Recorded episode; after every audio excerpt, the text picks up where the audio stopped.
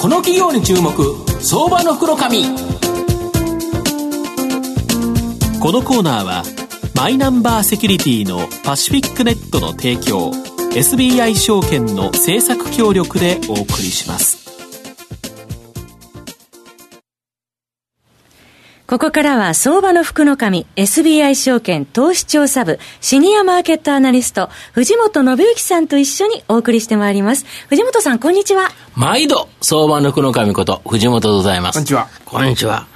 まあ、阪神も株も調子悪いですが、まあ、ね、元気を出してですね、はい、逆に安いからこそですね、うん、ここから上がるということだと思いますので、頑張っていきたいなと思います。よろしくお願いします。はい、よろしくお願いします。今日はですね、えー、証券コードが2497。東証マザーズ上場のユナイテッド代表取締役社長の、えー、金子洋三さんにお越しいただいてます。金子さん、よろしくお願いします。よろしくお願いします。よろしくお願いします。このユナイテッドは東証マザーズ上場でですね、今株価1296円、100株単位なので、まあ約13万円で買えると。いう形なんですが、まあ、東京都渋谷区渋谷にですね、本社があるネット広告のアドテク事業とスマートフォンアプリ、この二つがですね、日本柱の企業様なんですけど、以前はですね、ベンチャー投資に注力してたという形になってます。で、会社のビジョンが日本を代表するですね、インターネット企業になるということなんですが、パソコンでなくですね、現在はスマホでのビジネスに注力しており、まあ、今後ですね、高成長が期待できる銘柄と。いう形なんですが、はい、あの金子社長、あの2016年3月期、前期のですね決算発表のちょっとダイジェストを教えていただいていいですか？はい、かしこまりました。はい、えー、まず2016年3月期、前期ですね、はい、えー、売上高につきましては、はい、えー、当社の注力事業の一つであります、はい、アドテク事業が非常に大きく成長いたしまして、はい、えー、通期で前期比34%増収の111億円で売上は着地をいたしました。はい、で一方、営業利益に関して申し上げますと、えー、インベストメント事業、ベンチャー企業に対する投資事業ですね、はい、こちらの方が投資先の上場とかもあの伴いまして、えー、株式売却益が、まあ、大きく利益貢献いたしまして、えー、営業利益ベースでいうと、前期比307%と、まあ、大きく増収して着地をしております、あの15億円で着地をしております。で、一番大きかったのが富士山マガジンサービス、そうですね、あの影響額としては富士山マガジンサービスの上場が大きかったです。なるほど、はいで配当方針といたしましては連結配当方針20%という方針を取っておりまして、えー、2016年3月期でいうと、まあ、通期で14円の配当と1株当たり10円の配当ということで、えー、前期比で9円の増配という形で、えー、決まっております。ということは配当2.8倍になったということですよね、はい、すごいですよね。でこの主主軸のですねネット広告のアドテク事業この現在の状況と今後の見通しっていうのを教えていただきたいんですが。はい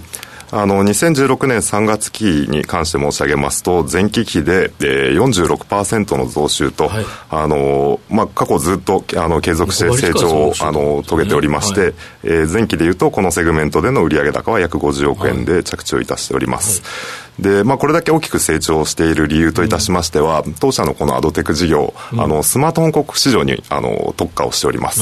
で、まあ、成長しているインターネット広告市場の中でも、うん、特に伸びしろの大きいスマートフォン広告市場において強みを持っているために、まあ、当社もあのこれだけ成長することができております。で前期ですね、うん、あの期中に先行投資を実施いたしまして、はい、売上をさらに伸ばしていこうという方針が、うん、まあ、構想しまして、えー、前期の下半期だけで見ると前期比で約74%増収しております、はい、あの従いまして今期もですね、えー、この勢いに乗っていってあの大きく成長していきたいなというふうに思っております、はい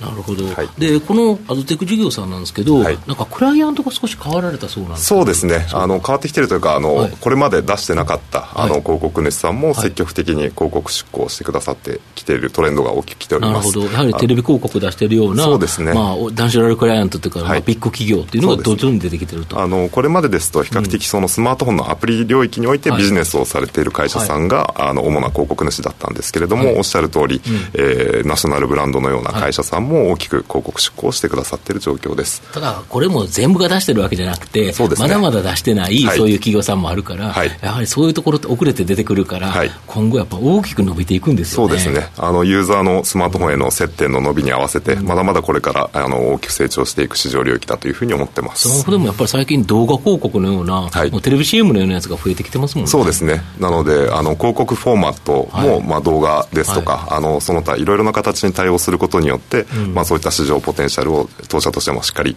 あの取っていきたいなというふうに思ってます、あともう一つのですね、えーと、柱であるスマートフォン事業アプリあスマートフォンアプリ事業ですね、はい、こちらについて状況と今後の見通しを教えていただきたいんですが、はい、あの基本的にはあのスマートフォンのアプリを企画し開発して提供するという事業になりますが、うん。うん、えー、2016年3月期に関して申し上げますと、はい、まあ、これまで当社のアプリ事業というのが比較的こう短期的に広告収益を稼ぐような、あのアプリケーションの提供をしていたんですが、あの会社の基礎体力があの伴ってきたことを踏まえまして、もうちょっとしっかりあの利益成長ができるようなあのユーザーさんからしっかり課金をしていただけるような大規模なアプリ開発に、あの前期は努めてまいりました、あのその結果あの一時的に前期に関しては減収になっておりますが、あの前期よりあの積極投資サービスとして位置づけているソーシャルゲームの中でも、えー、出資先のワンダープラネット社と共同事業として展開しているクラッシュフィーバーというソーシャルゲームが、まあ、非常に大きくあのヒットをあの出し始めていまして、えー、前期の期中からですねあの改めて成長フェーズに入っているというふうに思ってます。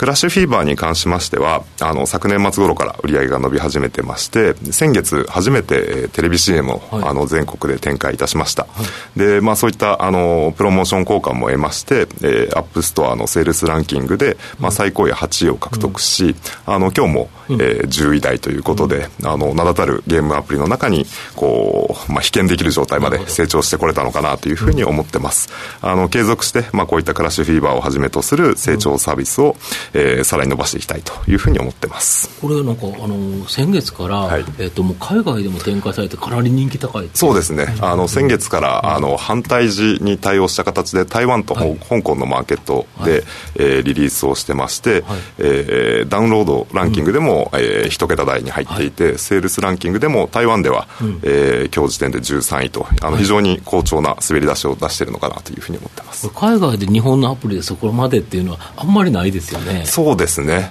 あのまあ、比較的東アジアの方ではまだケースとしてはあるんですけれども、あのクラッシュフィーバーの場合は非常にこう軽い、あのデータ量のあの限定的なアプリ構成を取っているために、まあ、日本ほど通信環境が発達していないような海外の国々でも、あの非常に使っていただけるあのアプリになるんじゃないかなというふうに期待してます。なるほど。でその他のです、ね、取り組みちょっと教えていただきたいんですが。はい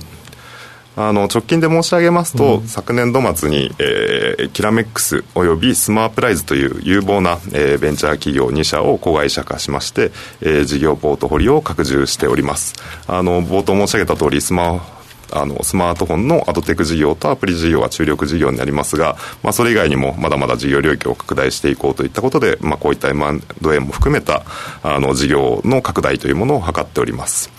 キラメックスというあの子会社に関しましては100%オンラインで完結するプログラミング講座事業ですね、えー、テックアカデミーという事業をあの手掛けておりましてまあ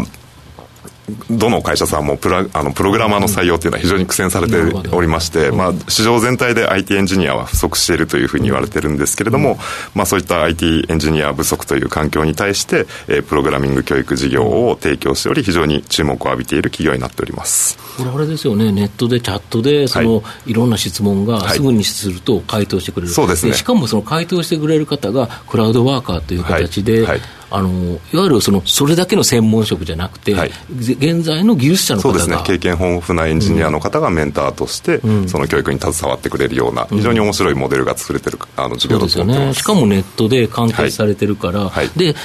で、やらなきゃいけないことは決まってたりとか、はいね、あるから、はい、あれ、やる、もうやった人は絶対なんか覚えなきゃ損じゃないですけど、ね、なんとか覚えようという努力をするとい。うことですよね。ある種結果に対して非常にこうコミットできる、うんはい、あの、教育サービスが設計できてるんじゃないかなというふうに思ってます。そうですよね。わざわざお金出してそれに学んで、技術を身につけたいという方が、今後どんどん増えていくそうですね。で、まあスキルアップだったり、転職とかに、うん、あの、生かしていけるチャンスが、あの、提供できてるんじゃないかなと。やっぱこれ大きく伸びますよね。そうですね。まだまだ市場にエンジニア不足っていうこの課題はもうずっとむしろ広がっていく一方だというふうに思ってますので、ね、IoT ビッグデータなんだかんだって言ったら最終的にはプログラミングする人がいないとどうしようもないのに、ね、なかなかそのプログラムする人をですね育てる環境というのが今まで日本にはなかった、はい、これがやはりオンラインでしかも割と安価にできるということでいうと、ね。はい、このサービスって本当になんか世の中のためになる いいサービスかなと思うんですけどね。はいこ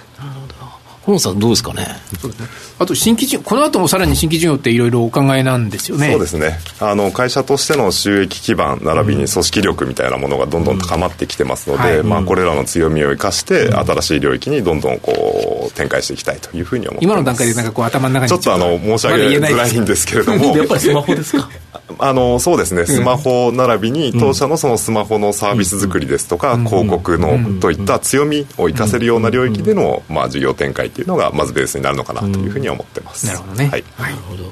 かりました。この、まあ、ユナイテッドさんはですね、やはりスマホでのビジネスに特化しているという形で、アプリ広告ともにですね、やはり今後大きな成長が期待できるということだと思います。まあ、特にネイティブソーシャルゲームのクラッシュフィーバーが、まあ、大きくですね、収益貢献してくれるんではないかな。で、若干実は僕、ユナイテッドさん心配したんですよ。株価がかなり急騰してたので、はい、この番組出るのを僕、ちょっと前から知ってるわけですよね。はいはい、で、あーとかって思ってたら、うん、あの、ようやくですね、マザーズの急落とともに、はい、あの、ご休憩していただきましたので、もう本当にこの番組のためにですね、株価が下げていただいたと思うので、はい、明日以降ですね、今後ガンガンガンガンですね、期待できるようなタイミングで非常にいいおしめ買いかな、なんてちらっと思ったりしますね。はい、タイミングがね、いいかもしれませんね。はい